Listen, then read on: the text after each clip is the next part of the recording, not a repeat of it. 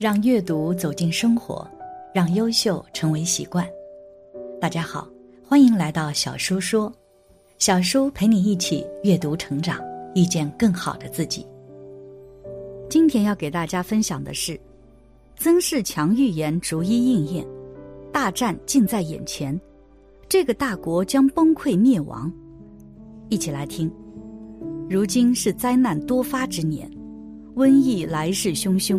毫无停止的模样，甚至天气也开始不正常，自然灾害越来越多，而这些已经严重影响人们的出行生活。比如日本今年频繁的出现地震，去年中国出现罕见大暴雨，还有如今各个地方出现的罕见高温，这些奇怪的现象不由得令人恐慌。不过，让人更加惊讶的是。曾仕强在很久之前就预言如今发生的一切，而据他所说，未来很有可能会有一场大战。一、关于瘟疫的预言。曾仕强中年时游学欧美各国，荣获过许多学位，如英国莱斯特大学管理哲学博士、美国杜鲁门大学行政管理硕士、台湾师范大学教育学学士等。一九九零年。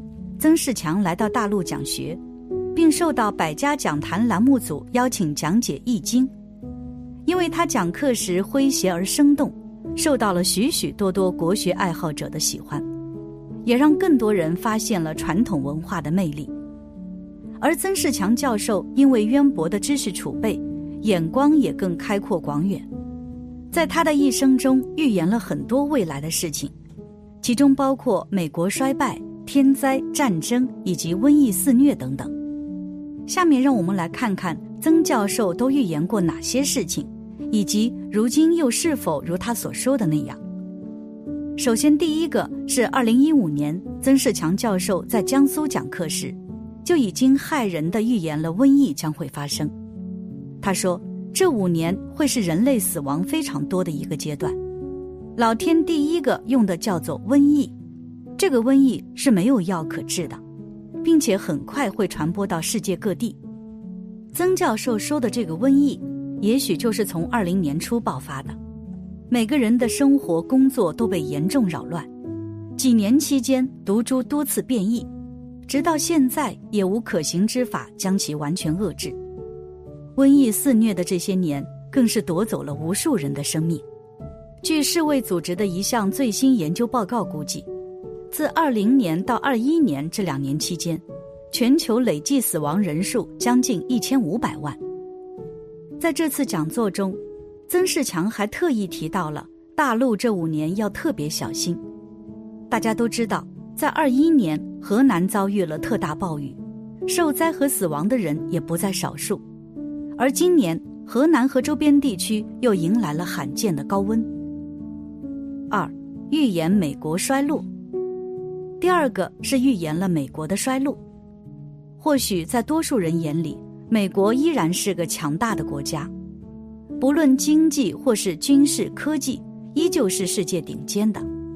但是曾仕强教授却透过现象而观其本质，发现其实美国是在一天天衰败的。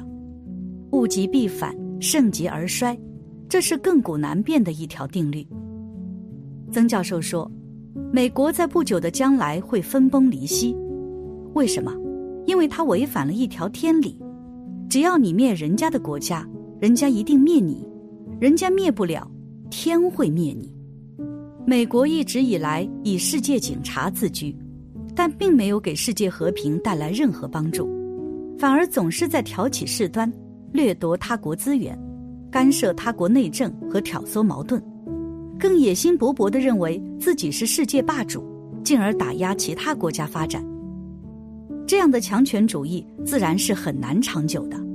世界各国对于美国心底可能都是厌恶的，但迫于美国的威压之下，也只是敢怒而不敢言。三，预言人类将面临五大危机。第三个预言是人类将可能面临五大危机。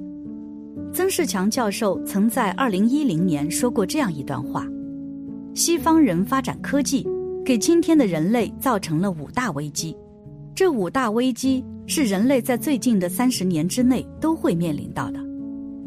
这五大危机究竟是什么呢？其一，缺水。大家都知道，水是生命之源。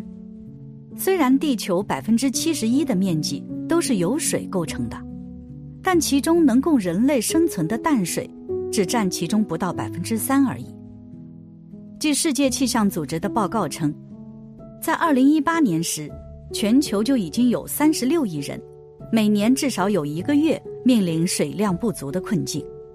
这种情况持续到二零五零年时，全球缺水的人数预计将要达到五十亿。在过去的二十年间，地球的地下水水面一直在以每年一厘米的速度下降，而这种下降速度将会一直保持。未来全球可能都会面临用水问题。其二，缺土。这里的缺土并非是指五行缺土，而是说生态环境中的土壤流失和退化等问题。曾教授说过，现在沙漠化面积越来越大，可耕地被拿去盖房子，天坑出现，海水则会将其淹没。在联合国防治荒漠化公约第十五次缔约方大会上提到，全球所有未被冰层覆盖的土地中，多至百分之四十的土壤都已退化。其三，缺粮。除了以上所述的土壤以及水资源问题会造成粮食减产以外，其实如今全球已经在面临着粮食危机。根据联合国粮农组织发布的《二零二二全球粮食危机报告》显示，在二零二一年中，有五十三个国家和地区，约一点九三亿人经历了粮食危机或者粮食不安全的进一步恶化，比二零二零年多了四千万人。而在二零二二年，因为战争、瘟疫和自然灾害等关系，情况或许会更加不堪。其四，缺人。其实缺人，便是说人口生育率在降低，而老龄化日趋严重。这个问题几乎是全世界都在面临的。其五，缺德。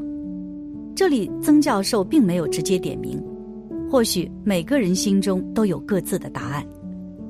四，预言二零三五年后人类可能灭亡。第四个预言是到了二零三五年。人类也许会灭亡，因为现在的环境问题已经越来越严重了。曾教授说，以后太阳会越来越红，越来越大，大到把地球整个吸进去。天气温度急速升高，升至四十度甚至更高。当达到这个温度，人们还怎么活？持续一两天，你可能就会受不了；如果持续一个礼拜，可能就会离开一批人。太多的科学案例在提醒我们，人类已经非常危险了，而罪魁祸首还是科技惹的祸。我们需要科技，但是一定是导正科技。而曾教授在后面的讲课中再次谈到这个问题时，邀请三位观众现场占卦，结果是人类会共同度过二零三五年这个难关，人是要靠自救的。虽然我们不知道。二零三五年后，人类会面临怎样的环境问题？但是曾教授却提醒了人们，应该更加重视环境的保护了，因为现在全球变暖的气候问题已经日趋严重。根据相关的报告显示，自一九七九年至二零二零年以来，北极的冰层平均每十年下降百分之十三，而其海冰减少的面积相当于德国面积的六倍。